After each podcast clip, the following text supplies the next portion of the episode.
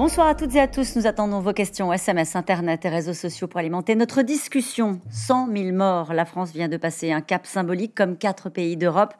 Bon nombre de ces victimes sont parties seules, sans obsèques, des familles endeuillées qui n'ont pas pu euh, pleurer leurs proches car le pays livre encore bataille. Pour le gouvernement, le temps de l'hommage n'est pas venu car l'heure est encore à l'action. Cet après-midi, le Premier ministre a annoncé un autre cap, d'autres chiffres, 12 millions de Français vaccinés et euh, des professionnels comme les professeurs, les policiers, les gendarmes qui vont désormais être prioritaires dans les jours qui viennent. Le président, lui, euh, conduit cet après-midi une réunion pour organiser les jours heureux.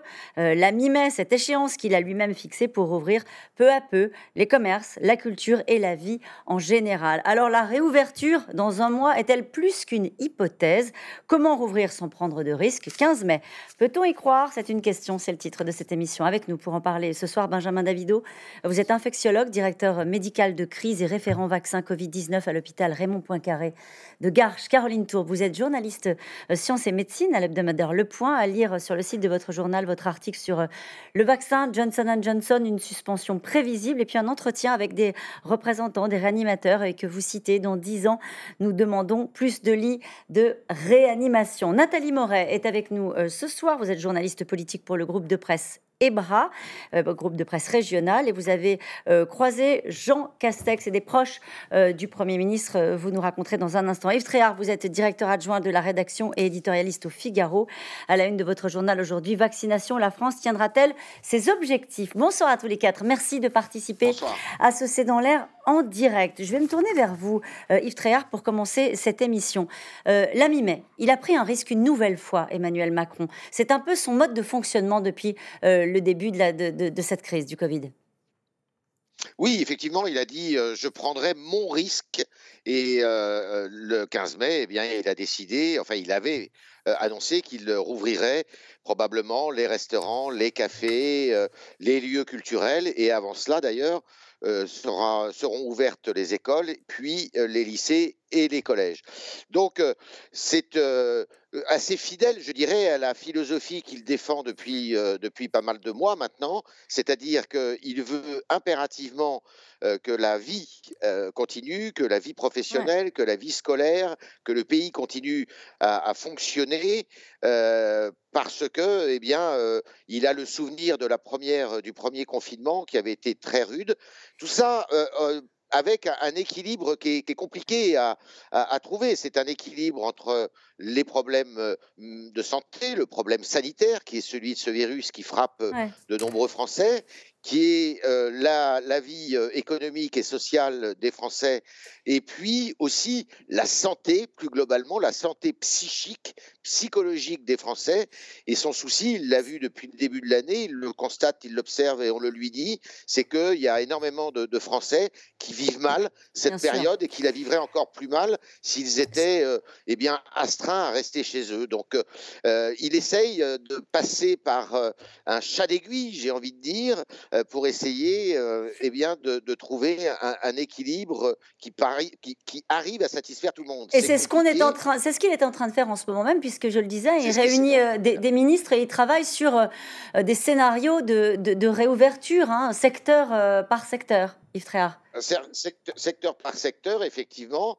Alors évidemment, ce qui, est, risqué, si vous voulez, c'est que cette pandémie dure beaucoup plus longtemps qu'on ne le dit, que même avec la vaccination de masse qui est désormais engagée, eh bien, on soit exposé à de nouveaux variants euh, mmh. de euh, ce virus et que, eh bien, euh, cela nous emmène beaucoup plus loin que ce que le, le président de la République et le Conseil scientifique avaient prévu. Et c'est ça la grande question. C'est la question qui aujourd'hui, d'ailleurs, est posée en Grande-Bretagne. C'est-à-dire que la Grande-Bretagne est en train de préparer le coup d'après, déjà, en se disant euh, la population est, très euh, largement euh, eh bien, vaccinée, au moins d'une dose, mais ils sont déjà en train de se préparer au fait que des variants et, déstabilise en fait cette vaccination et qu'on soit obligé à la rentrée après l'été euh, qu'il soit obligé eh bien de, de, mener une autre campagne de vaccination si jamais ces variants étaient résistants On va en reparler. Au, vaccin qui était administré aujourd'hui. Vous avez raison de, de, préciser ce qui se passe en Grande-Bretagne. Nous allons euh,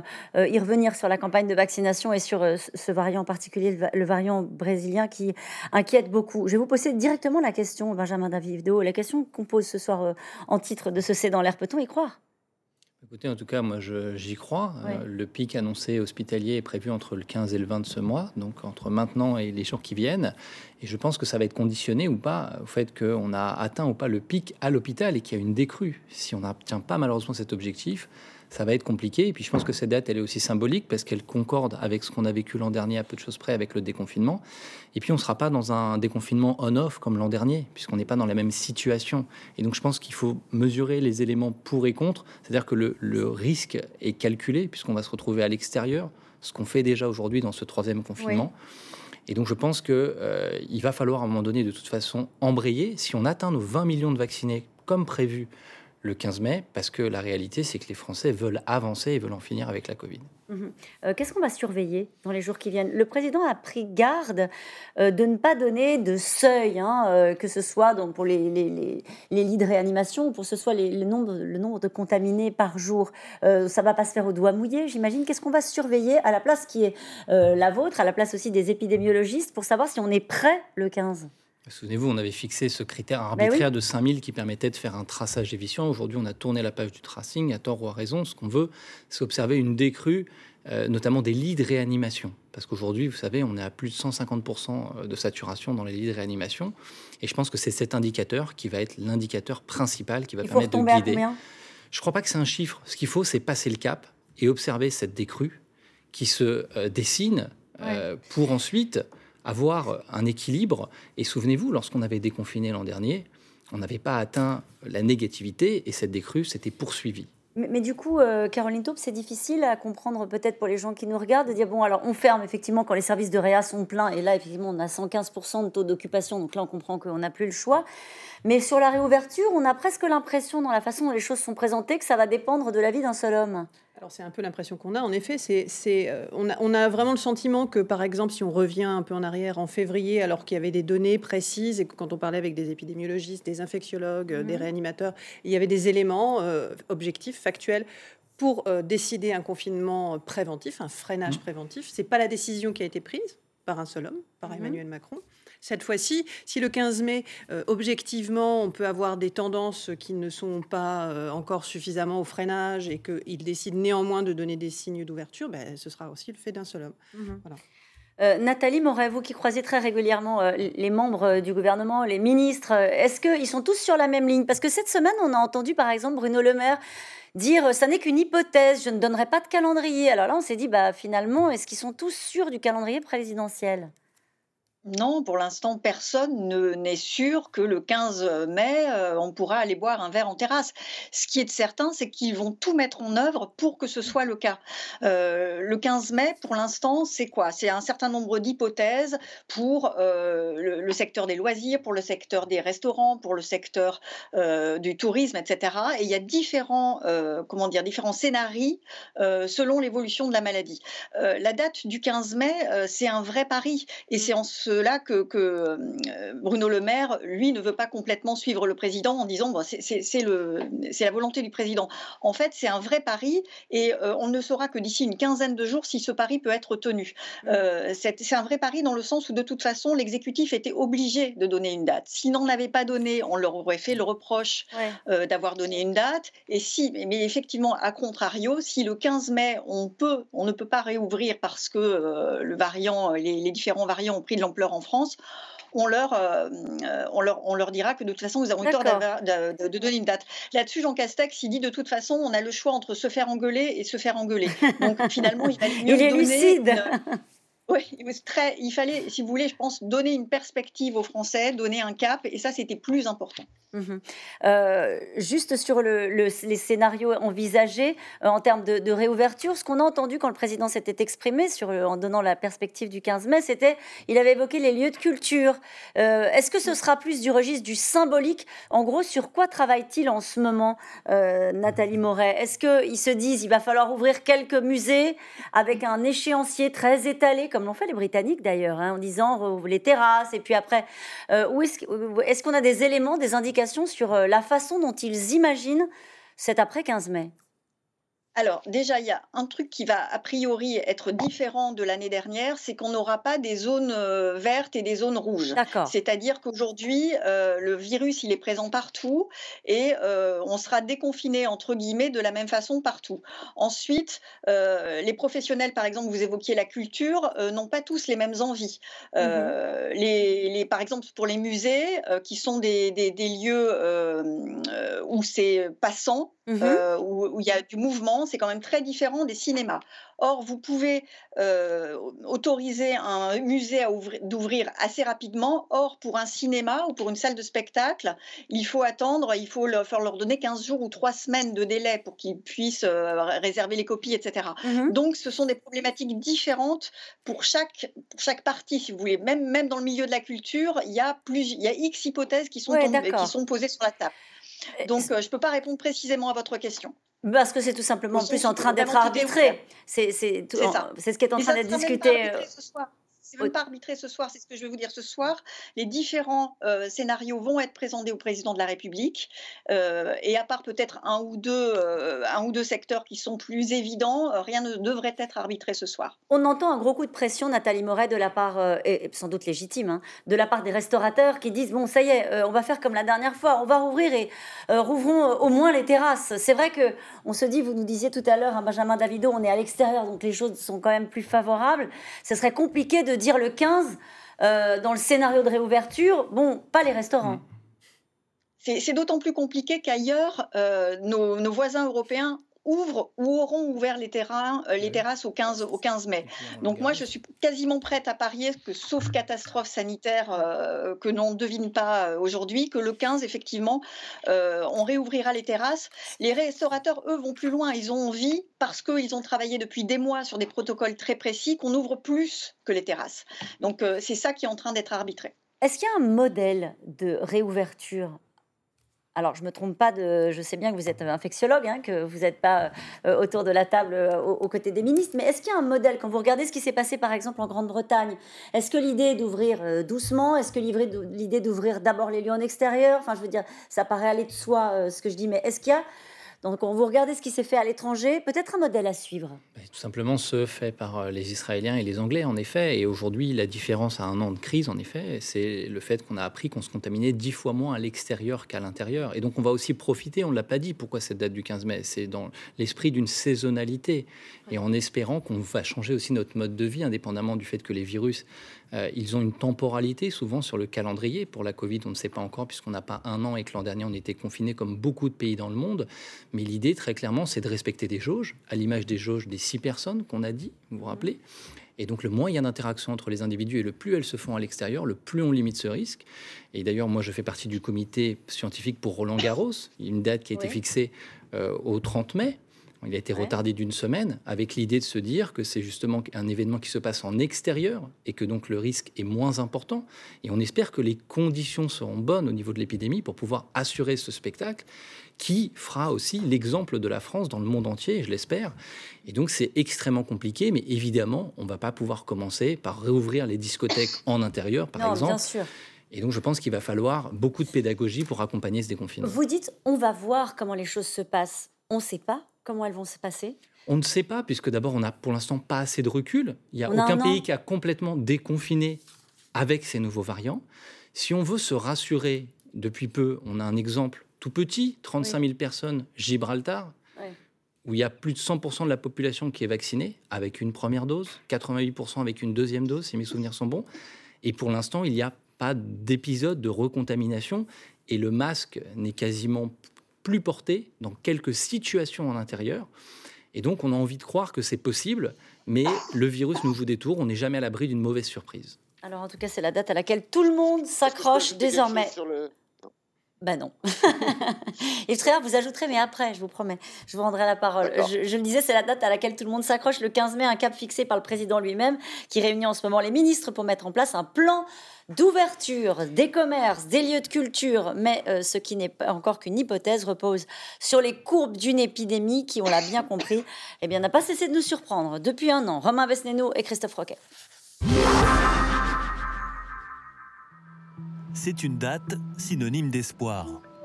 Dès la mi-mai, nous recommencerons à ouvrir avec des règles strictes certains lieux de culture. Nous autoriserons sous condition l'ouverture de terrasses. La promesse d'un retour à la vie normale. Et nous allons bâtir entre la mi-mai et le début de l'été un calendrier de réouverture progressive pour la culture, le sport, le loisir, l'événementiel, nos cafés et restaurants. Mi-mai, dans un mois tout juste, peut-être la sortie de crise. C'est en tout cas l'objectif fixé par le président de la République, mais est-il tenable cette fois? Pas sûr, car depuis des mois, le gouvernement a plusieurs fois esquissé une date de sortie de crise, en vain. Il ne s'agit pas d'un horizon lointain et incertain. Les salles de cinéma, les théâtres, les musées pourront reprendre leur activité. Malheureusement, la perspective d'une réouverture en janvier n'est pas réaliste. Il s'agit d'un horizon de plus en plus proche, peut-être, nous l'espérons, dès la mi-avril. Nous sommes mi-avril et c'est la douche froide. Après autant de faux espoirs, beaucoup de Français, les deux tiers d'après un sondage, n'y croient plus. C'est le cas de ce restaurateur parisien, pessimiste. Moi, quand je me lève le matin, c'est un trou noir. On veut travailler. J'ai jamais pris de vacances dans ma vie. Donc, on veut travailler. Et je parle au nom de tous les restaurateurs et des cafetiers. C'est pour ça qu'il faut qu'ils nous disent quand est-ce qu'on pourra rouvrir. On organise et on veut travailler.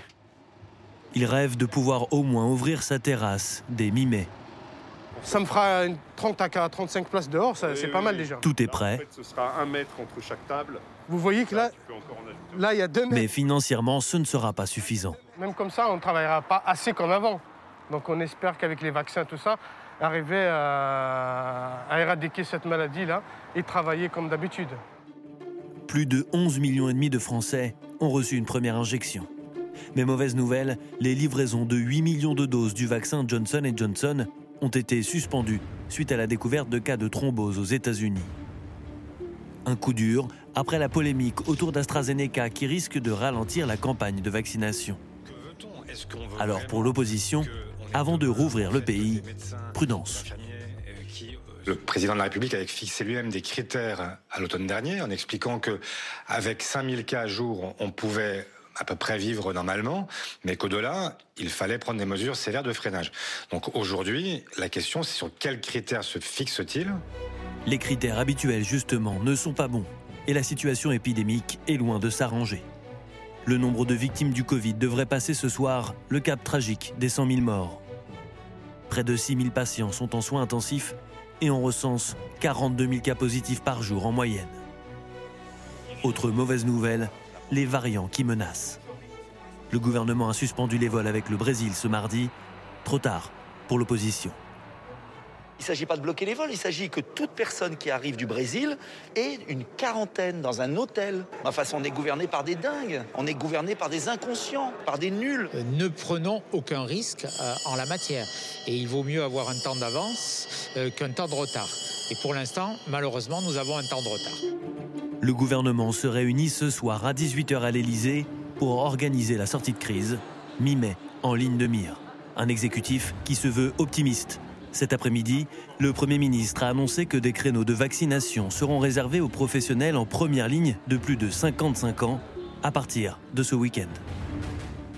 Nous allons revenir sur la vaccination de ces personnels prioritaires. D'abord, cette question, doit-on croire à l'optimisme de notre gouvernement ou au pessimisme de nos experts en infectiologie, vous, virologie et épidémiologie? Euh, Hubert, dans le Pas-de-Calais. Caroline Tourbe. Euh, c'est vraiment une question de positionnement. En fait, moi, je ne trouve pas que, que les, épidémiologistes ou les infectiologues soient pessimistes. En fait, ils décrivent une réalité qui est sûrement déplaisante quand on a décidé de réouvrir le 15 mai, quoi qu'il arrive. Mais bon, voilà, ils ne sont pas pessimistes. L'optimisme, ce serait en effet de prévoir une réouverture, c'est-à-dire des signes qui soient forts, mais qui permettent aussi que le public ait compris. Et moi, je crois, je crois qu'on a tous compris que ça ne sera pas, en effet, le déconfinement de l'année dernière. Pourquoi? Qu'est-ce qui sera différent? ce qui, ce qui est différent, c'est qu'on a, je pense, quand même saisi le fait qu'en effet, c'est beaucoup plus en intérieur qu'en extérieur qu'on est contaminé, qu'il y a beaucoup de, beaucoup de, gestes barrières qui sont quand même intégrés, même si on a tous envie de les oublier, de les laisser de côté. Donc ça va permettre d'être d'un peu en mode vigilance, même si on a une réouverture, et même si on peut profiter de nouvelles choses. Et puis, et puis en effet, on peut, on peut imaginer que pour, pour certaines choses, on va, on va pouvoir tester, tracer plus régulièrement, chose qui n'avait pas été faite du tout euh, il y a un an. Et si cette fois on s'y met, et par exemple là, la prochaine réouverture, celle dont on n'a pas encore parlé mais qui est, imminente, c'est dans une semaine, on réouvre les écoles, les écoles primaires, les maternelles. Et ben, par exemple, est-ce qu'on va faire, on va utiliser les autotests euh, C'est ce qu'ils font en Autriche. Ils, ont fait, ils font deux autotests dans les écoles primaires, je crois, dans les collèges et les lycées aussi, par semaine. Si l'enfant est positif, il, est, il sort, il, ne vient pas à l'école. Et du coup, alors qu'ils ont une résurgence de l'épidémie dans la population générale, à l'école, c'est bien contrôlé. Donc, quand on va réouvrir quelque part, décider de réouvrir, il faut accompagner ça, à la fois de, individuellement, chacun d'entre nous euh, a saisi la façon dont on se On était un peu naïf l'année dernière, c'est-à-dire qu'on pensait que c'était fini, alors que là, on a bien compris qu'il pouvait y avoir de mauvaises surprises. ça, j'avoue, moi, j'arrive pas à me l'expliquer. Je veux dire, euh, c'est quelque chose qui est... Quand, quand, l'année dernière, euh, on ouvre, on réouvre les portes, cette sensation, l'école est finie et tout le monde sort et va s'égayer joyeusement. Quand vous discutiez avec, avec des spécialistes des virus et des épidémiologistes, ils, avaient déjà clairement, ils nous avaient déjà clairement expliqué qu'on n'en était pas sorti et que le risque, pas forcément d'une, c'était pas la deuxième vague, mais enfin, assez rapidement, on nous a dit le, virus est encore là. Donc de toute façon, il va réémerger. Donc c'était quelque chose. On le savait, je pense que les politiques, ils avaient ces informations. Si nous, journalistes, on avait ces informations-là, évidemment que les politiques avaient ces informations-là. Donc pourquoi est-ce qu'on s'est lancé massivement dans un déconfinement sans avoir les moyens de tester, tracer euh, Je ne je, ben, je me l'explique pas. Et on n'est pas les seuls. On n'est pas les seuls. D'autres ont fait, d'autres ont fait les mêmes, les mêmes erreurs que nous, Benjamin Davido. Euh, il faudra faire mieux, il faudra faire différemment et il faudra euh, tester, tracer. C'est-à-dire que j'ai l'impression qu'on dit ça depuis un an, mais peut-être que cette fois-ci, euh, on pourra le, mettre en œuvre. Juste pour alimenter peut-être un élément de votre réponse, à Berlin, pour entrer dans un magasin, il faut être muni d'un test antigénique négatif réalisé le jour même et parfois, il faut même avoir pris rendez-vous en ligne pour caler une heure de passage. Parce que si c'est ça la réouverture, ça fait pas rêver. Mais c'est certain qu'il faudra faire différemment. D'abord, il faut rappeler qu'au moment donné, on a déconfiné l'an dernier, on n'avait pas cette capacité, cette faute de frappe à tester massivement. Et donc, à partir du moment où on ne testait pas, on ne pouvait pas isoler et on ne pouvait pas tracer. On n'avait pas les outils. Moi, je fais partie de ceux qui pensent que la reprise de cette deuxième vague, elle est massivement due au brassage des populations et au fait aussi qu'on n'a pas voulu tracer numériquement. Pourquoi? Parce que l'objectif des 5000 qu'on n'a jamais réussi à atteindre, c'était un objectif pour tracer manuellement.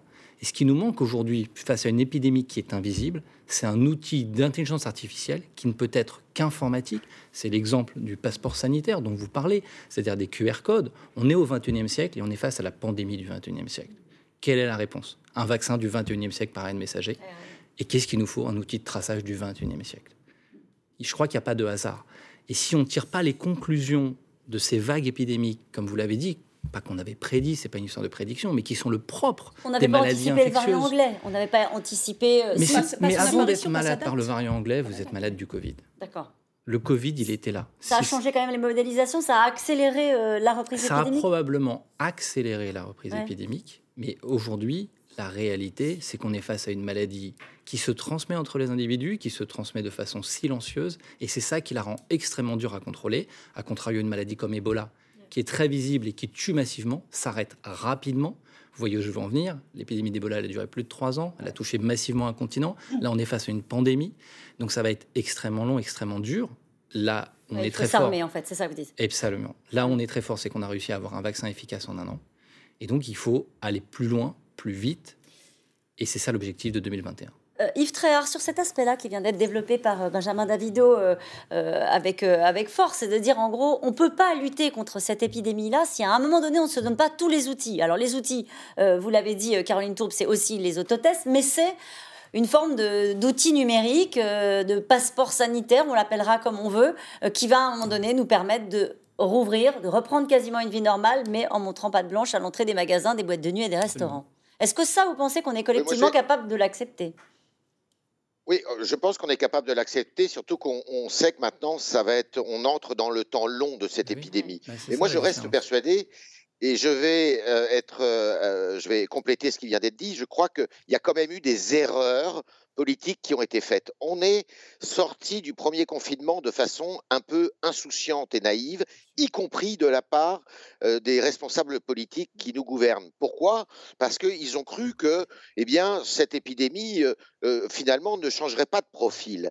Et le problème, c'est qu'il y a des mutations du virus et que ces mutations du virus, on ne les a pas du tout anticipées. Et on ne les a d'autant moins anticipées qu'on a, je dirais, à peu près raté. Il faut le dire, il faut, il faut le dire. Et, même si l'autre pays européens sont dans la même situation que nous, et on a eu le sentiment qu'ils s'en sortaient mieux, comme l'Allemagne à un moment. Ben, en fait, c'est pas tellement vrai. Mais on a quand même raté l'épisode de dépistage euh, à la sortie de l'été. On a euh, été très lent dans la vaccination et tout ça euh, me fait avoir quelques doutes sur l'avenir de cette épidémie. Est-ce qu'aujourd'hui, le gouvernement pense déjà à l'après, c'est-à-dire à ces, mutations du virus pour... regardez, il y, a un exemple qui est tout à fait patent, c'est que quand on est revenu, on est tous partis en vacances, on est revenu, on a voyagé comme on voulait. Or, aujourd'hui, eh bien, on est un peu plus sérieux on se dit bon bah quand euh, vous revenez de certaines destinations, mmh. euh, eh bien vous êtes obligé d'être d'avoir un test, d'être muni d'un test, vous êtes retesté. C'est ce qu'on fait aujourd'hui avec le Brésil et avec euh, la Guyane. Et vous êtes mis en quarantaine de ah. façon plus systématique. Pas encore, pas encore, mmh. pas encore en France, la quarantaine. La quarantaine, non, mais ah. c'est en train de se décider, ça devrait se décider cet après-midi. Et donc la quarantaine, simplement, on la décide, mais on ne l'applique pas. C'est ça le sujet aussi, c'est que vous avez beaucoup de, de, gens qui passent entre les filets, entre les mailles du filet, parce qu'il n'y a pas suffisamment de contrôle.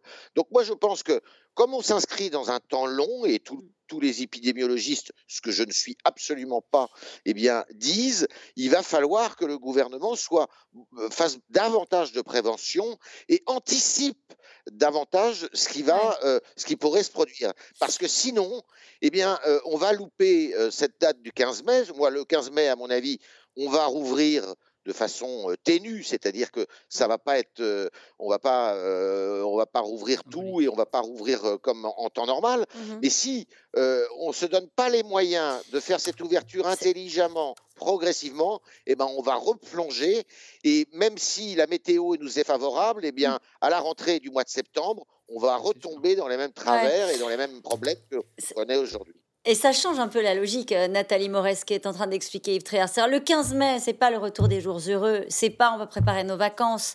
Si c'est bien, fait au regard de ce que vous nous expliquez les uns les autres, c'est voici nos, nos nouvelles armes, voici une nouvelle méthode pour que ça ne recommence pas. Est-ce qu'ils sont, à votre avis, Nathalie Moret, dans cette logique-là? Bah oui, c'est le 15 mai, c'est pas les jours heureux, mais quand même, essayons de voir les choses un peu positivement. Ça va être le début des jours heureux. ce qui n'est pas calé pour l'instant, pour rebondir sur ce que disait Yves Tréhard, c'est cette histoire du, du pass sanitaire.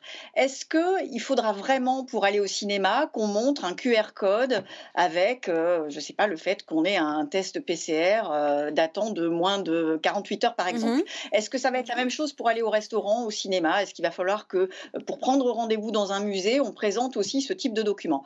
Euh, ça, ça fait partie des choses qui sont sur la table, qui sont négociées aussi avec euh, euh, les professionnels de chaque secteur.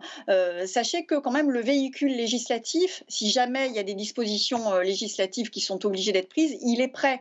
C'est le projet de loi sur l'état d'urgence sanitaire. Donc ça, c'est possible. Est-ce que les Français sont prêts à ça? Yves Tréhard dit oui.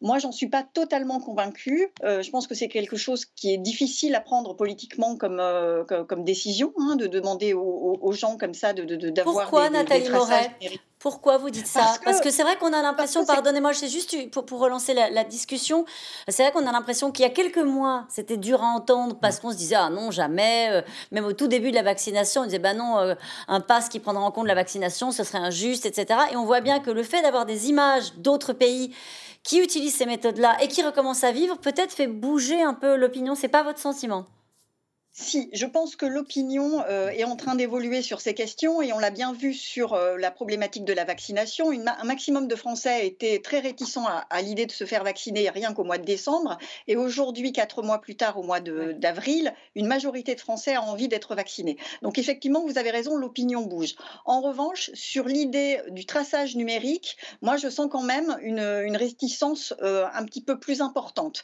Est-ce que cette réticence-là va bouger? Moi, j'observe pour l'instant et je me dis que pour l'instant, elle, est, encore tout à fait là. Parce que il y a quand même des gens qui ne veulent pas euh, euh, se faire vacciner, ça existe aussi. Et ces gens-là, euh, du coup, par leur désir individuel de, tout à fait objectif et, normal de ne pas vouloir se faire vacciner, à ce moment-là, eux n'auraient pas le droit de reprendre une vie normale. Politiquement, c'est quelque chose d'assez difficile à porter. Je ne dis pas que les Français sont pas prêts à l'entendre, je, m'interroge. C'est juste que ça peut reposer sur ce qu'on disait à l'instant, c'est-à-dire un QR code, c'est-à-dire un autotest qu'on fait chez soi ou euh, un test antigénique, hein, c'est ça qui peut être mis en place. Euh, ça, il y a des modèles à l'étranger qui nous inspirent, qui, qui, ont, qui sont vraiment au point qui pourraient servir de référent justement sur cette numérisation de. Écoutez, j'ai pas de notion, mais en tout cas, ce qu'il faudrait, c'est, il faudrait justement, si on parle de passeport, comme son l'indique, il faudrait quelque chose d'au moins européen, qu'on se mette d'accord une bonne fois pour toutes. C'est ce qu'on a réussi à faire sur cette commande du vaccin. Et je pense que c'est nécessaire parce que cette sortie de crise, souvent, on la voit nationale, mais elle ne peut se faire qu'à l'échelle des pays puisqu'on voit bien ce qu'on est en train de faire. Ce qu'on a décidé, c'est de barricader la France avec le Brésil. On s'interroge par rapport à notre propre Guyane. Ou par rapport au Portugal, où il y a 20% de variants brésiliens Bien évidemment. Et on sait très bien qu'on peut venir à Paris en passant par Francfort, en faisant une correspondance. Donc de toute façon, il y aura toujours des chemins détournés. Donc il faut réfléchir comment faire pour se protéger et s'immuniser beaucoup plus largement qu'au-delà de nos frontières. Et je pense que le mot passeport prend tout son sens dans cette définition. Mhm. Euh, sur la vaccination, euh, l'objectif euh, du gouvernement est un peu, en tout cas là pour le coup, il le tient, son objectif, 12 millions de vaccinés. Oui, oui, oui. Les objectifs sont tenus. Les mésaventures d'AstraZeneca, de Johnson, évidemment, continuent à... La question qui se pose, c'est de savoir jusqu'à... Enfin, la rencontre entre le désir de se faire vacciner, les doses disponibles pour l'AstraZeneca et le Johnson qui est suspendu, mais qui serait quand même, euh, qui, serait néanmoins utilisé en France, à quel moment ça va, ça, les, courbes vont plus se croiser? C'est-à-dire, est-ce que la volonté de ne pas avoir ces vaccins-là par rapport au nombre de, doses disponibles, est-ce que ça peut... Avec 7 millions de doses de Pfizer supplémentaires qui vont arriver d'ici euh, à la fin du mois de juin. Voilà, la bonne nouvelle, c'est ça, c'est qu'il y a plus de vaccins ARN qui arrivent. Et c'est aussi une très bonne nouvelle parce qu'on euh, on sait que les vaccins ARN, vis-à-vis des variants, ce sera quand même eux qui seraient aussi les plus, les plus en, en position pour nous permettre d'avoir de nouveaux vaccins ou de, des vaccins euh, qui nous protègent contre des variants euh, le plus rapidement. Donc ça, ça, c'est vrai que c'est quelque mm. chose quand même, on l'a dit un peu tout à l'heure, mais c'est quand même quelque chose qui est radicalement différent par rapport, à il y a un an. Hein. quand il y a un an, on ouvre, c'est fini, c'est les beaux jours. Là, la différence, on va réouvrir. Je pense qu'évidemment, il y aura des mesures euh, QR code, pas QR code, et puis il y a le vaccin. Oui, mais il y a toujours ce variant brésilien qui, ou sud-africain qui, qui inquiète. Là, là le, fameux coup de coup un coup d'avance, bah, c'est un peu étonnant aussi parce qu'on donc on bloque les vols vers le Brésil, mais pas vers d'autres pays euh, d'Amérique du Sud dans lesquels euh, bah, il peut aussi y avoir un, très fort euh, taux de, variants brésiliens, voilà, comme le Chili. Et puis on, a, on, décide d'une quarantaine, mais qui n'est pas appliquée, c'est ce que disait Yves Tréhard mmh. tout à l'heure. Donc ce sont, ce sont des mesures en fait qui sont extrêmement nécessaires et puis qui sont, qui sont logiques. C'est ça, avoir un coup d'avance. C'est vraiment ça. On n'y est toujours pas, ça, dans la gestion J'ai pas l'impression. Il nous reste encore donc presque un mois là pour, avoir ce coup d'avance. Enfin, il faut vraiment l'avoir. Le problème, c'est qu'il faut, et vous l'avez dit tout à l'heure, Benjamin Davido, avancer à 27 et sur les questions des frontières, qui sont vraiment des questions de souveraineté nationale. C'est très on prend ces décisions, mais compliqué. Pas, à côté. Euh, euh, juste sur, euh, c'est une des annonces de l'après-midi du, Premier ministre, faciliter la vaccination des professionnels, donc professeurs, policiers, gendarmes. 400 000 personnes qui sont exposées seront vaccinées en priorité avec des créneaux qui vont être dégagés. Ça aussi, c'était une des conditions pour ouvrir les écoles à la fin du mois, notamment pour les professeurs. Oui, oui, notamment pour les professeurs, même si les études ont montré que les professeurs n'étaient pas plus exposés. C'est pas une profession plus exposée en fait qu'une autre profession parce qu'il y a des protocoles et que, ben, en tout cas jusqu'à présent, ils ont été assez bien respectés.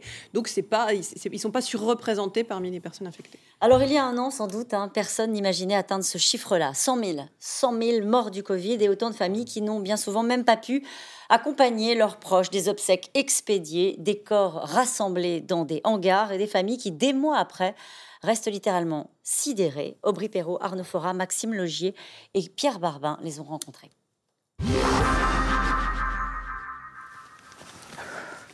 Ce chemin Marie-Michel l'empruntait il y a quelques mois encore, avec son mari. Leur balade du week-end, leur moment à eux. Pour décompresser de la, de la semaine, on avait ce besoin de, de marcher. Puis bon, il n'y a, jamais, a jamais personne. Donc c'était, c'était c'est très agréable.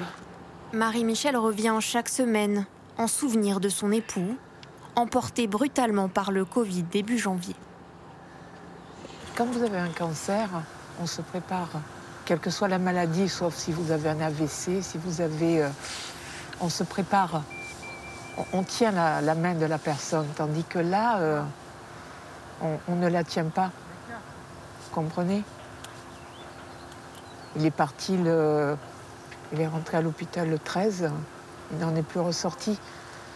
Donc, euh, le remords de ne pas lui avoir dit plein, plein de choses.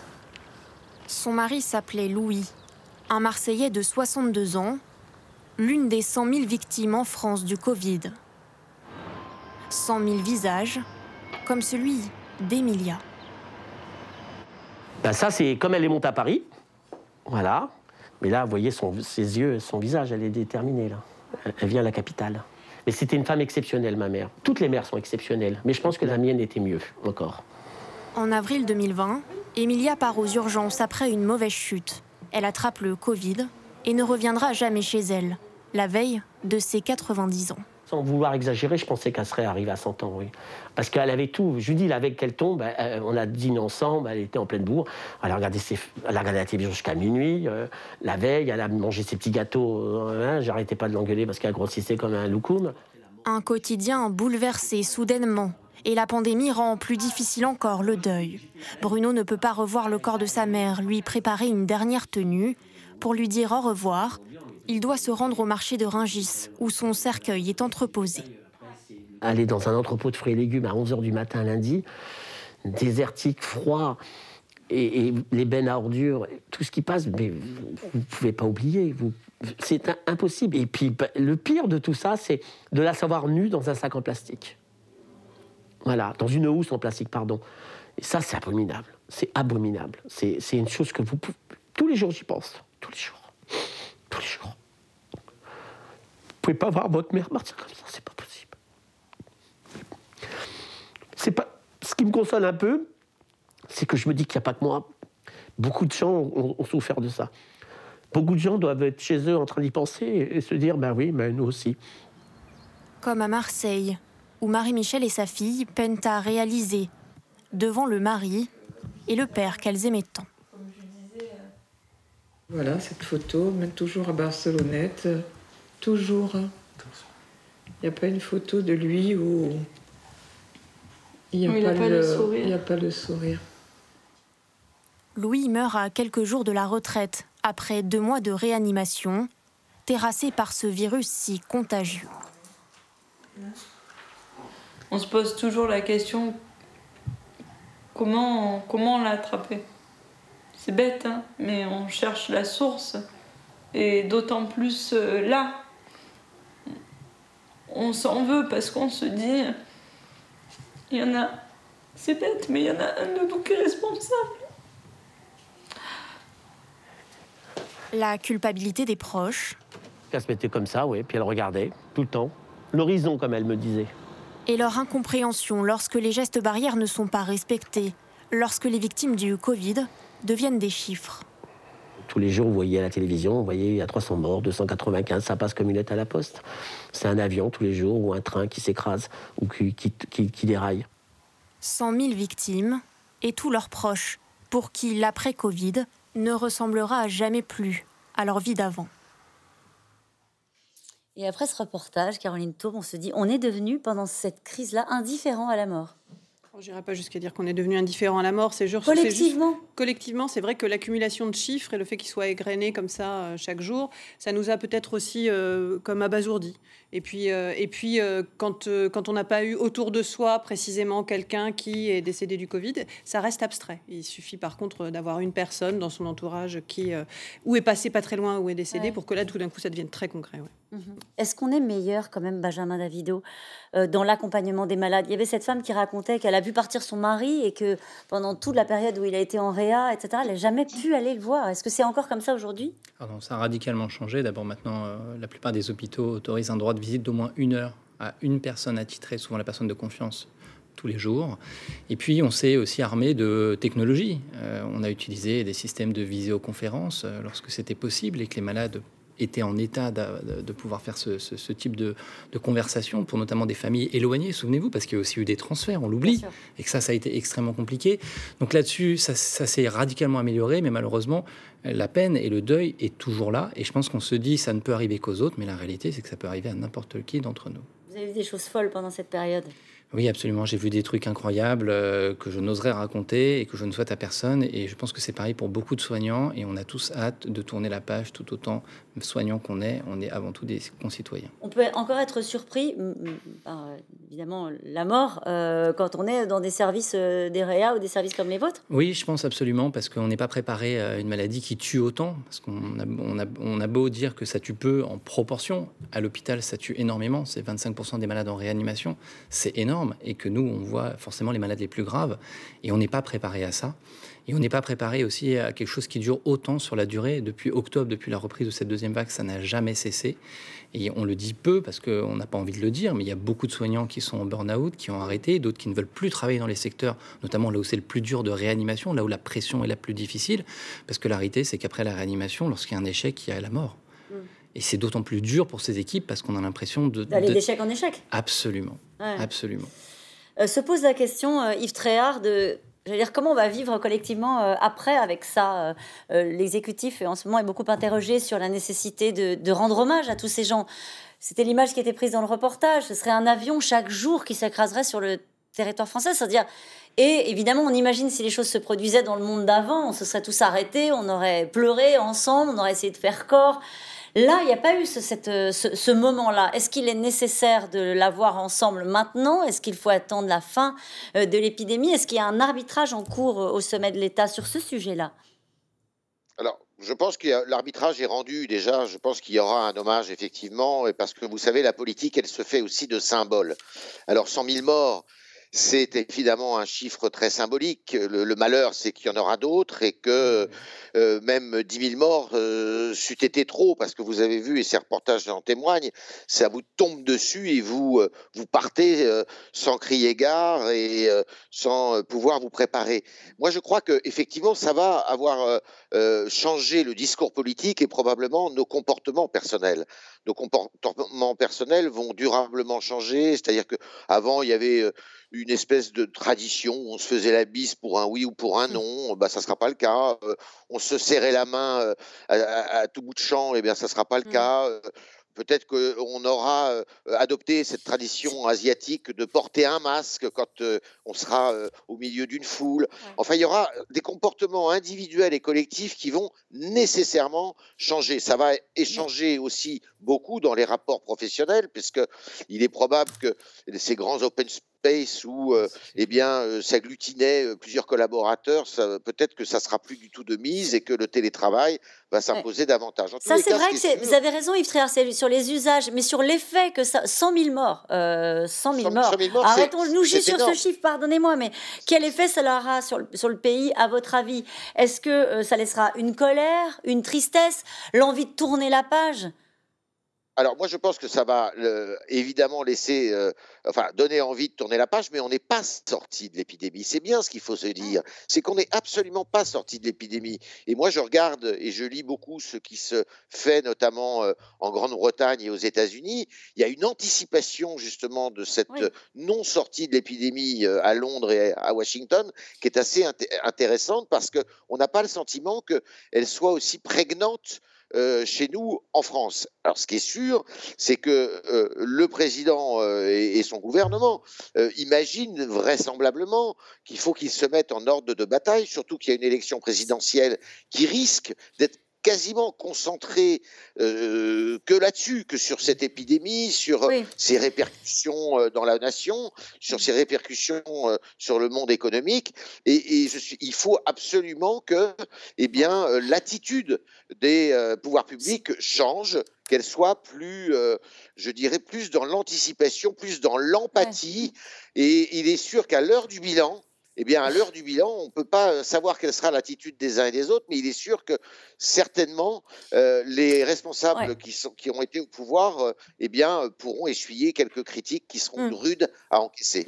Nathalie Moret, il y a cette volonté, comme l'a fait par exemple Joe Biden, d'organiser quelque chose, même si évidemment l'épidémie n'est pas finie, d'organiser quelque chose pour rendre hommage et s'arrêter à un moment donné sur ces vies qui n'étaient pas que des chiffres, sur ces destins qu'on a vus dans, dans ce reportage?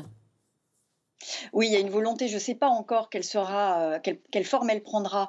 Euh, cela dit, moi, je voudrais insister sur la réalité des 100 000 morts et de ce chiffre que vous énoncez. 100 euh, 000 morts, c'est l'équivalent de la ville de Annecy et de celle de Belfort, c'est-à-dire deux, villes qui sont sur la zone de diffusion de mes journaux régionaux. Je voulais aussi vous dire que sans doute, euh, de, notre, de notre point de vue, à nous, presse quotidienne régionale, ces 100 000 morts ont eu euh, une réalité plus forte euh, que dans les médias nationaux. Euh, par exemple, nous, on a vu euh, très tôt, lors de la première vague, le nombre d'avis d'obsèques et de pages d'avis d'obsèques se multiplier de façon extrêmement visible dans nos pages.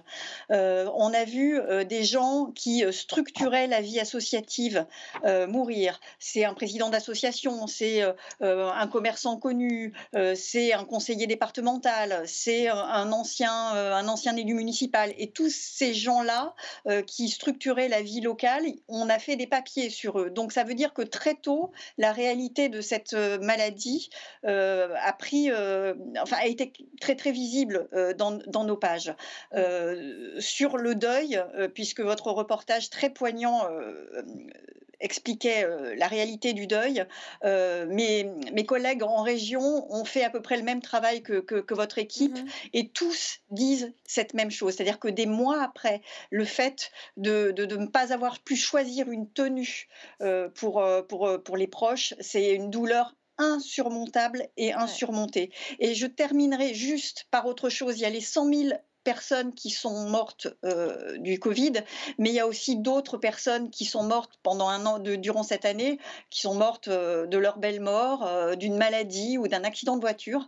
Et ces gens-là n'ont pas pu avoir des obsèques ordinaires, puisqu'il y a des conditions d'organisation qui sont très drastiques. Et pour de multiples familles, cette impossibilité de se réunir à plusieurs a aussi été quelque chose de très douloureux. Donc c'était juste pour, pour mettre mettre le focus sur oui, il y a les 100 000 personnes qui sont mortes, mais il y en a aussi d'autres et ça a été. Euh, oui, bien sûr, vous avez raison. C'est dur pour, pour, pour, pour, beaucoup, beaucoup de Français. Vous avez raison, euh, Yves Tréhard, vous levez le doigt. C'est vrai que c'est des destins qui ont été complètement écrasés, des personnes qui sont tombées malades cette année, qui ont vu leur vie basculer et, et qui ont eu le sentiment, en arrivant parfois à l'hôpital, même si j'imagine qu'ils étaient toujours quand même bien reçus, que leur cas n'était pas prioritaire. C'est aussi ces situations-là que euh, qu'il y a derrière ces, ces 100 000 morts. Vous avez raison, Nathalie Moret. Yves Tréhard. Oui, oui, ça, laissera effectivement collectivement quand même des traces énormes. Vous voyez, au début de l'épidémie, euh, de façon un peu légère, on disait oui, mais euh, dans les années 60, euh, à la fin des années 60, il y a eu la grippe de Hong Kong. Et à l'époque, on n'en parlait pas, il n'y avait absolument pas de médiatisation de cette grippe, sans doute parce qu'il n'y avait pas non plus les, les médias qu'il y a aujourd'hui, mais la, vie continuait et Simplement, la grippe de Hong Kong, il faut se le dire, euh, c'était, ça a fait 50 000 morts, je crois me souvenir, euh, en France. Hein. Alors que cette grippe-là, eh bien, euh, cette grippe-là, cette, cette épidémie, on est déjà au double et ça laissera des traces bien supérieures parce qu'effectivement, ça a complètement bousculé nos vies mmh. et, et, ça a complètement bousculé la vie des familles aussi.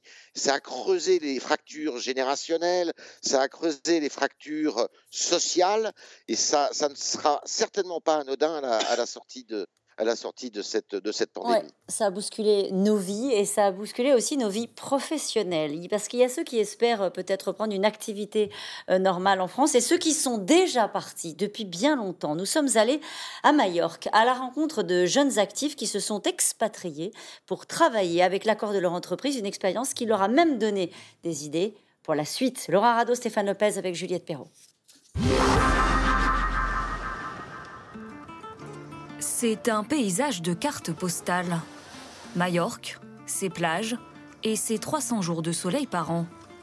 Une destination accessible à moins de deux heures d'avion de Paris, où les restaurants sont ouverts jusqu'à 17h, le couvre-feu fixé à 22h.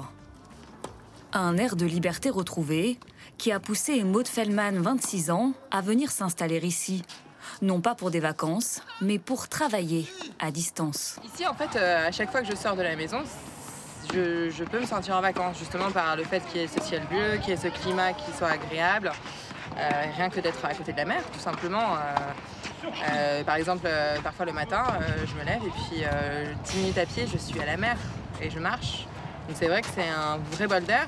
Consultante dans le digital, son bureau se trouve à quelques mètres de là, dans cette maison de 400 mètres carrés avec piscine.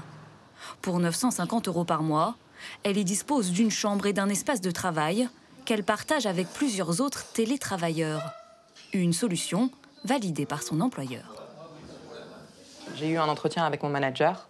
Et euh, voilà, euh, par rapport à, en fait, à la situation, les, hum, bureaux sont fermés depuis, euh, depuis mars de l'année dernière. Du coup, ça a été, ben, en fait, oui, tu peux travailler de n'importe quel endroit du moment que en fait, tu délivres ton travail et, ce qui est demandé par les clients. En tout, ils sont une dizaine à loger ici. Des trentenaires, la plupart freelance ou auto-entrepreneurs, tous ou presque, sont français. On vit dans un pays avec euh, beaucoup moins de restrictions. Finalement, euh, comparé à la France, on a beaucoup moins l'impression que le Covid existe, effectivement. Et le fait qu'on se retrouve tous ici, entre nous, euh, en vivant tous ensemble, c'est vrai qu'on est un petit peu éloigné de tout ça parce qu'on est un peu comme dans une bulle. Mmh. Toi, c'est bon? Mmh, C'est bon. Travailler, mais aussi profiter de la vie en communauté. T'as beaucoup de réunions, Instagram? Une expérience entre la colocation et le coworking, baptisée co-living. Un business aussi très rentable, alors que l'activité de l'île dépendante à 80% du tourisme est en chute libre depuis le début de la crise sanitaire. Déborah Sovieni et Manon Verret font partie de ces Français venus grossir les rangs des télétravailleurs à Majorque. De juste passer un bon moment, euh, ça c'est un truc qui m'avait manqué en France et euh, qui fait du bien de voir ici, je trouve. L'une est graphiste, l'autre en reconversion pour devenir auto-entrepreneuse dans le web. Il y a deux semaines, elles ont décidé de quitter la France, un soulagement. Il y a un goût de vie normal, Et c'est ça qui, fait vraiment du bien. Et, même, je pense qu'au niveau du travail, c'est génial parce que ça nous permet. Enfin, moi, en tout cas, ça me permet vraiment d'être plus productive. Parce que j'ai moins d'angoisse et du coup, je travaille mieux et euh, ouais, je suis plus productive. Et ça, c'est quand même vachement bien aussi. Moins d'angoisse, moins d'isolement aussi. Alors, même une fois la crise sanitaire passée, elle se verrait bien renouveler l'expérience. J'aime beaucoup l'idée de me dire bah, deux fois dans l'année, euh, je pars faire euh, du, télétravail euh, dans un autre pays, découvrir une nouvelle culture, découvrir de nouvelles personnes, un nouveau décor, tout en... C'est très stimulant en fait. Sur le mur, les photos des centaines de personnes qui ont déjà franchi le pas de ce nouveau mode de travail. D'ici 2035, les nomades numériques pourraient être près d'un milliard. On se disait en regardant ce reportage, ils échappent surtout à leur vie, mais ils échappent pas forcément à, l'épidémie elle-même. Ah bah, bien sûr que non, et on sait qu'elle est à peu près la même partout en Europe, et très clairement, on voit bien qu'on a besoin d'une évasion, mais une évasion intellectuelle, mais euh, c'est, euh, comment dire, très arbitraire. Mm. Euh, cette question du télétravail, tout à l'heure Yves Tréhard en parlait, ça restera peut-être hein, comme certains usages de, de, cette après-crise, même si on a bien compris qu'on n'en était pas sorti. Oui, oui, oui, ça restera vraiment. Et puis ça a permis, euh, je ne suis pas du tout spécialiste du sujet, mais, mais, je l'ai vécu, euh, ça a permis vraiment d'avoir des, des, directions qui pour, prenaient quelque chose d'impossible et de le réaliser très vite, de, le permettre aux salariés. Donc oui. Et puis, et puis l'idée, en effet, là, on voyait la, la, jeune fille qui témoignait en disant pourquoi pas le refaire, le refaire de temps en temps. on peut se dire que ça, c'est euh, le côté positif de toute cette année passée, c'est que ça a ouvert des cases dans nos esprits. Peut-être qu'on n'avait pas l'impression qu'on pouvait ouvrir des portes qui se sont ouvertes alors qu'on pensait qu'elles étaient fermées. Peut-être, euh, Yves Tréhard, qu'on va rouvrir le pays, mais ce que vous disiez tout à l'heure, on le rouvrira le 15 mai, hein. euh, on l'espère, sans doute différemment, y compris avec des usages comme ceux-ci, davantage de, télétravail, peut-être pas forcément à Majorque, mais en tout cas une habitude qui peut rester. Oui, c'est sûr. C'est que en plus, on a les outils de communication aujourd'hui qui existent et qui sont, euh, euh, qui nous permettent de travailler à distance. Alors, pas pour tout le monde, il faut quand même le dire aussi. Et ça, je pense que c'est une chose euh, sur laquelle les, gouvernants doivent être très attentifs. C'est-à-dire qu'il y a ceux qui peuvent se le permettre financièrement et intellectuellement, et puis il y a ceux qui sont ce qu'on appelle la première ligne et la deuxième ligne. Alors d'abord les, je, je, vois Monsieur Davido, d'abord les médecins qui sont qui sont obligés d'être dans, leur, euh, dans leurs unités et de soigner les autres, et puis tous les autres qui euh, font, je dirais, marcher euh, la ville, les villes et les campagnes. on pense évidemment aux commerçants, à ceux qui, les aux salariés, à, tous ceux qui, qui sont obligés d'être en poste, je dirais. Et ça, c'est, mais c'est intéressant. Et mmh. là où le gouvernement d'ailleurs devrait et, nos, nos, dirigeants devraient faire très attention, c'est que le jour où il y aura une espèce de, de, si vous voulez, de, de rupture numérique, comme on vient d'avoir une rupture épidémique, c'est-à-dire où, tous les systèmes seront au rideau parce qu'il y aura des cyberattaques et des choses comme ça, eh bien, d'autres euh, virus. il faudra aussi anticiper ça. Il faudra anticiper ce genre Alors, de virus. cette question, parce que c'est peut-être les images de la mer là, qui ont suggéré et inspiré Chantal qui habite à Paris, sans même parler du 15 mai, est-il seulement envisageable de passer des vacances normales cet été en France? Voyons, on est déjà dans cette idée aussi, ce que vous nous disiez tout à l'heure, Caroline Tour, on n'anticipe pas du tout que ça va continuer encore cet été. Ben, ça dépend ce que, ce que veut dire normal. Euh, si normal, ça veut dire est-ce que je vais pouvoir euh, me déplacer euh, et choisir un lieu de résidence en France ou alors dans un pays européen qui ça, sera mis d'accord. Normalement, ça devrait pouvoir se faire. Voilà. Quelles sont les conditions sur place? Les restaurants, les salles de restaurants seront-elles ouvertes pour les soirées un peu fraîches? Je pense pas. Les boîtes de nuit? Je, Voilà, les boîtes de nuit. Je pense pas. En tout cas, c'est pas, pas gagné. Non, ça, c'est pas gagné. Benjamin Davido, les vacances Non, je pense que les vacances, ce qu'on peut espérer d'abord, c'est avoir les mêmes que l'an dernier, mais probablement avec les outils de surveillance dont on a parlé tout à l'heure, ça me semble légitime. Et je crois que tout le monde aura en tête que euh, la ligne d'arrivée ou la ligne de départ, ça sera l'automne. Et on ne sera pas dans les mêmes conditions psychologiquement. On va avoir besoin de ce relâchement, à l'image de ces gens qui sont partis loin pour télétravailler. Mais il faudra garder à l'esprit que tout n'est pas terminé. D'abord, la campagne de vaccination ne sera pas terminée. Je pense Immunité collective au 15 juillet, a dit euh, Thierry Breton. Je pense qu'il faut atteindre euh, des chiffres beaucoup plus importants de vaccination de la population pour espérer une immunité collective. On en a parlé tout à l'heure. Je pense qu'il faut être proche de l'objectif de la rougeole, c'est-à-dire 90%. Pourquoi? Parce qu'aujourd'hui, on sait qu'il y a des variants, on sait que les vaccins ne sont pas forcément efficaces vis-à-vis des variants, et que la vraie question, c'est faudra-t-il une troisième dose d'ARN messager avec des modifications prenant en compte ces variants Et donc, bien malin est celui qui peut prédire quand est-ce qu'on aura atteint l'immunité collective. En fait, vous parlez même plus des autres vaccins, ils ont plié le match, les ARN messagers. Ben, en fait, c'est ça qui va se passer, ils vont remplacer des autres vaccins. Écoutez, je suis ravi parce que c'est ce que j'expliquais sur votre plateau en décembre dernier. Mm. Et très clairement, je pense que c'est euh, ça qui va se passer. Je pense que la médecine va être bouleversée. D'abord, vous le savez peut-être aussi bien que moi, ces vaccins ARN messagers vont permettre d'autres thérapies bien au-delà des domaines des maladies infectieuses, notamment dans la cancérologie, dans les traitements des maladies cardiovasculaires. Et donc, ce qu'il faudra retenir aussi, on a parlé tout à l'heure que cette épidémie nous avait appris à télétravailler, mais elle va bouleverser la façon dont on a des contacts entre les individus et dont on pense la médecine et dont on pense la vaccination. Mais sur la vaccination à proprement parler, quand on voit la crise de confiance autour de AstraZeneca ou du vaccin euh, euh, Johnson de Johnson Johnson, euh, pour le coup, on voit bien qu'on va monter, on va monter en dose sur, sur, les, sur les ARN messagers. Oui, on va monter en gamme, ce qui freinait d'abord. Il faut le rappeler, on est passé de moins 70 degrés pour Pfizer à moins 20 maintenant, et on va arriver à une température quasiment ambiante pour les vaccins de chez CureVac, l'allemand, qui vont arriver à la mi-juin. Et donc, ce qui nous freinait finalement, c'était ces modes de, transport, de, de, conditionnement. Et demain, on aura peut-être des unidoses aussi qui favoriseront justement cette vaccination de masse. Juste un, dernier mot avant de passer aux questions des téléspectateurs sur l'allongement des, euh, du, délai, c'est ça, entre deux doses. Euh, on va arriver jusqu'à 40 jours. Euh. Écoutez, les Canadiens sont même arrivés jusqu'à trois mois, donc euh, je pense pas que je pense pas que ça soit un problème. C'est pas une prise de risque. Je pense pas que ça soit une prise de risque. Je pense qu'il y a un bénéfice à, cet exercice. C'est d'ailleurs ce qui avait été suggéré par l'OMS en cas de tension de pénurie et surtout d'épidémie massive. Et aujourd'hui, on sait qu'il faut vacciner le plus de personnes possible parce qu'on sait que malheureusement, trop souvent, on se retrouve avec des gens qui se contaminent dans les jours suivant la, la vaccination parce qu'on délaye tellement les délais pour avoir un rendez-vous pour une date qu'on perd du temps et que chaque jour qui passe compte. Nous revenons maintenant à vos questions. Sur Covid Tracker, le taux de reproduction R vient de passer, c'est un spécialiste, sous 1, 0,96. N'est-ce pas une bonne nouvelle? Si, il paraît que le R en dessous de 1, c'est bien. Bah, le R en dessous de 1, concrètement, ça veut dire qu'un individu contamine moins d'une personne, ça veut dire que l'épidémie se freine.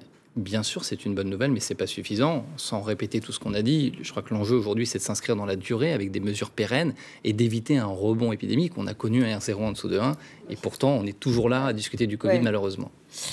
Malheureusement, comment ça malheureusement? Ah, Parce que moi j'aimerais bien parler d'autre chose, de bactéries, de ce que vous oui, voulez. Vous viendrez parler de bactéries, ça sera le monde d'après, ça nous fait rêver d'un coup. Euh, est-ce qu'il est aussi prévu ou possible que le couvre-feu soit levé le 15 mai? Euh, Peut-être Nathalie Moret en tous les cas, c'est ce que beaucoup de gens veulent, moi en premier par exemple. Mais euh, de toute façon, très honnêtement, mais en, tous les cas, je sais que pour l'instant la décision n'est pas prise et d'ici avant une dizaine de jours, elle ne sera pas prise. On espère. Croisons les doigts. Mélenchon fait une tournée en Amérique du Sud. Quelle case a-t-il coché sur son attestation? Ça, c'est pour vous, Yves Tréhard. Ben, il a choisi la, case euh, révolutionnaire, sans doute, parce qu'il est allé en, Équateur et il est euh, ce week-end, on va euh, euh, eh bien assister à la fin du castrisme, puisque Raúl Castro va quitter le pouvoir euh, à Cuba. Non, plus sérieusement, ça fait pas mal jaser à gauche, effectivement, parce que d'abord, il n'est pas là, alors que normalement, il y a une grande réunion de tous les leaders des partis de gauche samedi à Paris. Et puis, deuxièmement, il a posté des, photos de lui sans masque, et beaucoup de, de ces ben, de, militants et de, partisans à gauche ont trouvé que c'était euh, un exemple détestable à montrer parce que ça, montrait sa légèreté alors que eh bien, le masque est, obligatoire en France et que là-bas en Amérique latine, ils sont en train de subir euh, une vague extrêmement violente, on l'a dit, euh, au Brésil, au Chili et sur toute l'Amérique du Sud. Yves Tréhard, peut-être qu'on va le mettre en quarantaine? Quand il va alors, rentrer. Alors normalement, hein? normalement, si, si, si tout est euh, respecté, euh, il doit repartir de là-bas avec un test PCR. Il est possible qu'il soit euh, soumis à un autre test en arrivant à un test antigénique, parce que c'est ce qui se pratique en tous les cas pour ceux qui reviennent du Brésil actuellement. Et normalement, il y a effectivement une quarantaine qui est prévue. Alors cette quarantaine, c'est ce que je disais tout à l'heure en début d'émission, c'est pour le moins aléatoire.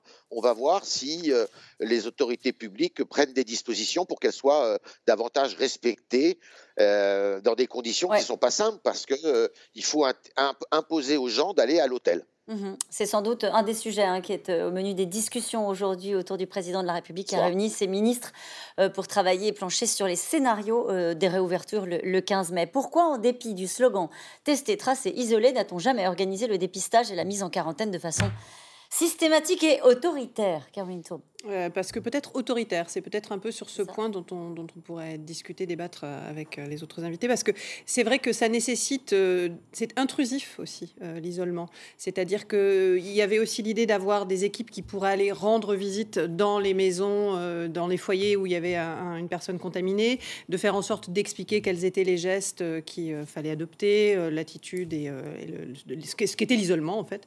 Et c'est pas, ils n'étaient pas forcément toujours bien reçus. Ça n'a pas forcément fonctionné euh, il y a une défiance qui s'est instaurée à ce moment-là. Ce qui est un paradoxe, parce que l'autorité, euh, elle s'est exercée pour euh, confiner l'ensemble de la population française. il y a ça. Et puis, je, je, je pense qu'il y a eu aussi un, débordement, c'est-à-dire que quand on a pu être prêt, à chaque fois, les chiffres de toute façon étaient trop forts. Donc, il y avait, on n'arrivait plus, à, on plus à tracer. Il y avait trop de contamination. C'était trop tard. Le coup d'avance, il faut l'avoir. C'est maintenant trop, ça se voilà. Bah, là, il y a trop de contamination pour tracer tout. Non, hein, mais c'est maintenant qu'il faut prendre les décisions pour, être bon. Exactement. On a compris euh, le 15 mai. Peut-être plus que la réouverture, on s'est peut-être trompé euh, de titre ce soir, peut-on y croire? Le sujet, c'est comment on s'y prépare, euh, surtout, et c'est sans doute ça que, que prépare en ce moment, on l'espère, le président et ses ministres. Quel est l'avis du Conseil scientifique pour l'ouverture des lieux publics le 15 mai? Alors peut-être Nathalie Morel là-dessus, il y a eu un avis du Conseil scientifique? Alors j'avoue que je ne l'ai pas en tête. Euh, Benjamin Davido, non. Hein. On les entend plus en tout cas, les membres du Conseil scientifique. La dernière fois qu'ils sont exprimés, c'était sur les élections. Ils doivent parler des variants. Euh, d'ici mmh, quelques jours, il doit y avoir quelque chose sur les variants. Pour expliquer mais que justement le coup d'avance. Comment, comment est-ce qu'on fait euh, pour euh, euh, éviter que les variants brésiliens, indiens, enfin tous ceux qui sont en train de se développer, prennent, prennent le terrain comme le variant britannique l'a fait Pensez-vous que les écoles vont rouvrir? Une mamie vaccinée, certes, mais bien fatiguée. Marie-Louise, Paris, retraitée Alors oui, bah, c'est ce que vous disiez tout à l'heure. C'est un vrai sujet, en tout cas. Euh. Il y, a, il y a plusieurs points de vue, c'est sûr. Euh, on peut l'espérer que les écoles réouvrent. Euh, donc c'est ce que j'expliquais tout à l'heure. Elles vont réouvrir. Là, là, par exemple, le délai il est très court. D'ici une semaine, les écoles primaires, les maternelles, ça va réouvrir. on sait que en primaire, quand même, le, fait d'avoir un enfant contaminé, c'est peu contaminant pour sa famille. Donc on sait que ce sont pas, ce sont pas des foyers particulièrement actifs les écoles, mais par contre, quand ça circule beaucoup dans la population générale, ça circule beaucoup à l'école. Donc il va falloir se donner les moyens de tester ses enfants et puis d'aérer les écoles, d'aérer les classes, d'ouvrir d'ouvrir les fenêtres. Ça a l'air d'être euh, un détail, mais ça ne l'est pas du tout quand vous avez euh, vos 30 élèves euh, toute la journée qui sont en train d'écrire sur, leur, sur leur copie. Il faut aérer, c'est nécessaire. Nathalie Moret, les écoles, tenir le calendrier sur les écoles, on imagine que c'est une des priorités de cette équipe, de l'exécutif c'est une priorité, mais il y a quand même une possibilité qu'il se donne un petit peu de, du, du, lest. C'est encore pas totalement acté. Normalement, les écoles et les crèches réouvrent le 26 mai et euh, les autres avril. écoles. Enfin, 26 euh, avril. 26 avril, pardon excusez-moi. Et les, autres sont en, en distanciel pendant une semaine. Mais si jamais il devait y avoir des chiffres euh, inquiétants, il est possible que ça soit différé d'une semaine. Je n'y crois pas, mais c'est une possibilité. Six personnes vaccinées pourront-elles se réunir presque normalement, Alain, dans les Bouches du Rhône bah, écoutez, on, le souhaite. C'est ce qui se passe d'ailleurs euh, aux États-Unis, où quand vous êtes 10 personnes vaccinées, vous avez le droit d'enlever le masque. Mais il faut pour ça qu'on ait atteint un certain nombre de personnes vaccinées pour pouvoir s'autoriser ça. Et ça, ça, se, ça rejoint pardon, l'idée de ce passeport sanitaire en sus du passeport vaccinal. Et aujourd'hui, on voit bien qu'on en est encore loin. Je retrouve quelqu'un qui a eu, euh, qui a été vacciné euh, deux doses euh, il y a un mois. On ne peut pas se comporter normalement sans la mettre en, danger si moi-même je ne suis pas vacciné. Il faut, il faut savoir absolument que lorsqu'on est vacciné, on réduit drastiquement le risque de transmettre de plus de 90%, mais c'est pas 100%. Et donc, on peut quand même se retrouver avec une PCR positive, avec la bonne nouvelle, une charge de virus beaucoup plus faible. Et c'est pour cette raison-là qu'il faut vacciner massivement aujourd'hui. Il faut vraiment un coup d'accélérateur. Il faut aller jusqu'aux tranches d'âge les plus jeunes. On a accéléré quand même. Ah, ça c'est évident, mais j'espère qu'on arrivera à l'objectif de faire ce qu'on a fait en trois mois et demi, en un mois, 20 millions le 15 mai. Quels pays ont vraiment fait mieux que la France dans la lutte contre le Covid? Israël, on en a beaucoup parlé, mais c'est clair, hein, évidemment, Israël a, fait beaucoup mieux. La Grande-Bretagne, c'est intéressant parce qu'ils ont fait euh, beaucoup moins bien au début, avec euh, des décisions euh, qui étaient dans, à l'inverse du sens de l'histoire du Covid et de la pandémie prise par Boris Johnson. Puis une accélération, une vaccination, la décision de ne faire qu'une seule dose. Ils ont réouvert et j'ai trouvé que l'intervention de Boris Johnson, je crois que c'était hier ou avant-hier, était intéressante, où, quand il a expliqué qu'à partir du moment où on réouvre, en fait, on va avoir des cas, des gens qui vont, qui vont dans les pubs, et va avoir une contamination qui va repartir. Donc euh, voilà, eux, ils ont eu. Euh, Le plus gros atout pour les réouvertures ne serait-il pas la hausse des températures? Bah, c'est ce qu'on évoquait. Est-ce que ça sera le plus gros? Je crois que le plus gros atout, c'est la vaccination de masse. Comment peut-on être infecté si on respecte à la lettre les gestes barrières et le confinement? Bah, D'abord parce que tout le monde ne porte pas de masque et que malheureusement, l'exemple des restaurants, c'est qu'on enlève son masque et qu'on va se continuer dans des endroits souvent clos. Est-ce crédible de fixer des dates alors qu'on n'a même pas atteint le pic de la troisième vague? Nathalie Moret non, c'est pas crédible, mais c'est obligatoire parce que sans date, euh, vous plombez encore plus le moral des gens et qu'au bout d'un moment, il faut donner une perspective. Je voudrais terminer avec une image. Euh, c'est une image emblématique du Covid-19 qui a été décernée par le World Press Photo de l'année. Une image que vous allez voir qui s'affiche ici d'une dame âgée enlaçant une infirmière protégée euh, du Covid par des sacs plastiques. C'est aussi l'une des images euh, de cette année. Et donc, il y aura fait 100 000 morts en France. Merci à vous d'avoir participé à cette émission. Demain, vous retrouvez Axel de Tarlet pour un nouveau C'est dans l'air. N'oubliez pas que vous pourrez retrouver C'est dans l'air en podcast et en replay. Tout de suite, c'est à vous.